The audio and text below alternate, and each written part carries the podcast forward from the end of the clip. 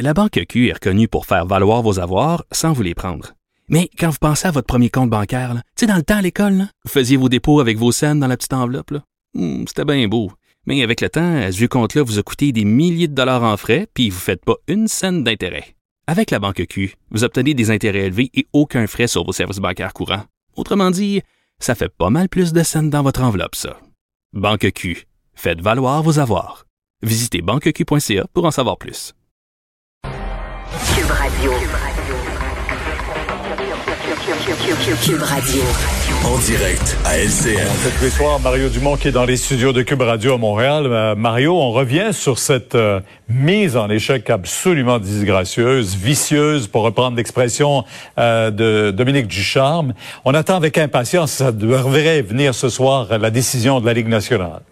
Je trouve que c'est un test de crédibilité pour euh, pour la ligue parce que d'abord toutes les, les organisations sportives là, les coups à la tête ça a été géré de façon beaucoup plus sérieuse. La Ligue nationale de hockey est peut-être la dernière, la plus en retard euh, là-dessus malgré des efforts qui ont été euh, promis.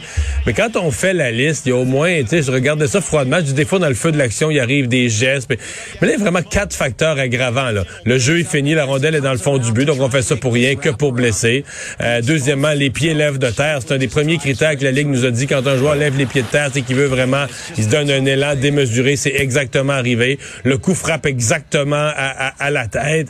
Donc, quand tu, tu, tu fais la- l'addition des facteurs aggravants, euh, tu sais, tu dis, bon, euh, on fait quoi? Là? On frappe pour blesser, on frappe à la tête, on frappe après que le jeu est fini. Le match est fini, en fait, c'était le but d'assurance.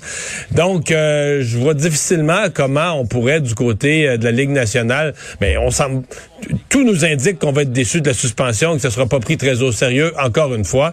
Mais c'est, euh, c'est, c'est, c'est un peu triste parce qu'hier, c'était un beau match. Il y a beaucoup de gens qui avaient regardé ça en famille, avec leurs enfants, des jeunes, des jeunes qui commencent le hockey ou des nouveaux adeptes du hockey qui, qui sont comme excités par le fait que ça va bien pour le Canadien. Mais qui, là, et l'image que ça a laissé hier soir, c'est très, très, très mauvais pour la, pour le hockey, pour la Ligue nationale de hockey, là. Alors, on entendra cette décision de la Ligue nationale au cours de la soirée. Maintenant, à Québec, l'affaire Fitzgibbon, est-ce que les partis d'opposition, Mario, ont trouvé une faille dans l'armure de François Legault? Oui, certainement. François Legault n'a pas été bon aujourd'hui. Ses explications étaient euh, dans toutes les directions. Euh, ça, on sent de toute façon qu'il n'y a pas vraiment une stratégie claire. Là. Il, dit, il a juste le goût de Ouais. défendre son ministre qu'il aime bien, qui est un ami en même temps. Fait que, euh, tu sais, ça faisait... euh, J'ai pas l'impression qu'il y avait vraiment là, un, message. euh, il a sorti toutes sortes d'affaires. euh, et parfois en contradiction avec lui-même, en contradiction avec des choses qu'il a dites lui-même dans le passé, par exemple, quand Pierre-Carl Pellado était en politique. Euh, bon, une fois ça dit, l'opposition... L'opposition marque des points politiques, des points partisans. Est-ce que ça rend tout ça en service au Québec? Moi, je, je- je demeure préoccupé par le message général qui est envoyé à de futures personnalités d'affaires euh, qui, euh, qui seraient intéressées par la, par la politique. Mais bon, là, on est dans le jeu partisan. On a un parti, la CAQ, qui est très en avance dans les sondages. Puis là, la- comme on dit, l'opposition sent que là, y a- ça, ça, ça saigne. là, on sent l'o- l'odeur du sang comme des requins. Puis on lâchera pas, euh, on lâchera pas le morceau, d'autant plus qu'on sent le premier ministre euh, déstabilisé.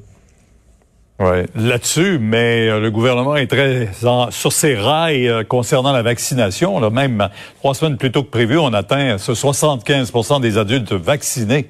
Ouais, La vaccination, ça, ça marche. Là, je veux dire, il Ouais. a pas grand monde qui aurait gagé, pas grand monde qui aurait gagé en mars dernier que la, la, la- quand on entendait ça, tout le monde vacciné une dose à la fête nationale, 75 on disait, Surtout pas avec notre système informatique. Hein? Ouais, on, on se méfiait du système informatique, on se méfiait de- de- des délais souvent dans tout ce qui est dans le système de santé, on se méfiait que les vaccins à l'arrivée d'Ottawa.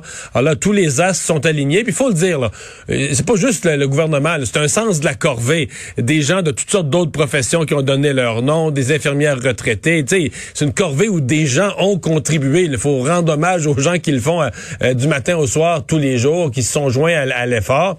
Et là, ben là, euh, on devance la deuxième dose, qui est aussi une excellente nouvelle parce que c'est là qu'est la véritable protection. Puis là, on va se croiser les doigts qu'encore à partir de lundi, le système informatique fonctionne parce que quand le ministre détaillait ça aujourd'hui, c'est OK, c'est trois millions de rendez-vous, là, 3 millions de rendez-vous qu'il faut changer de date. À reprogrammer. Euh, oui, reprogrammer. Donc, faut à la fois réussir l'opération sur le plan informatique, ensuite réussir l'opération euh, elle-même. Mais bon, euh, c'est, si on pense retour à la vie normale, si on pense retour à une économie forte, à des commerces qui peuvent fonctionner normalement, à des écoles, cégep, universités qui reprennent le plus normalement possible euh, au- à, l'automne prochain, je veux dire, ce sont d'excellentes nouvelles. Petite parenthèse en Mais avant la deuxième dose, il faut pousser les jeunes aussi, Bon, 18 à j'ai- 40 ans. On dit encore, il y en a quoi, 220 000, je pense, qui ont Euh, toujours pas eu leur première dose. J'y arrivais et je pense que là, il y a un effort collectif. Et les jeunes parlaient à d'autres jeunes, mais aussi les parents. là. Les parents de 60, 70 ans, vous avez des jeunes dans la vingtaine, dans la trentaine qui sont pas vaccinés. Si vous voulez les voir en toute sécurité, si ces jeunes-là veulent continuer à sortir, aller dans les bars, la réouverture pleine et entière de toutes les activités dépend de leur décision d'aller se faire vacciner. Donc, il faut peut-être les encourager, les pousser un petit peu dans le dos. Il y a toutes sortes de cliniques, euh, il y a du sans rendez-vous, il y a toutes sortes de lieux et de façons de se faire vacciner. Mais il faut donner un coup parce que là, il y a vraiment un ralentissement des inscriptions de, des, des 18 à 35 ans, entre autres. Là, il y a un coup à donner. L'invitation est encore lancée. Merci. Au revoir. À 10 heures sur LCN. Alors, Alex, ben, je pense que tout le monde est un peu en attente de cette décision de la Ligue nationale de hockey. Les- tous les experts semblent penser qu'on peut pas vraiment attendre à demain, là, le- ne serait-ce que l'entraîneur des Jets qui va vouloir planifier son match. Puis, Là, il doit se dépêcher. Là, c'est un de ses meilleurs, son meilleur joueur, son meilleur compteur. Puis en plus, c'est un des centres de son équipe. Il est déjà privé de Stachny, qui en était un. Euh, là, manœuvré, il reste deux centres. Il doit en rappeler d'autres. C'est sûr que ça va prendre, de- ça va prendre beaucoup. Puis c'est très attendu. D'où l'urgence de la Ligue là, de, de rendre une décision.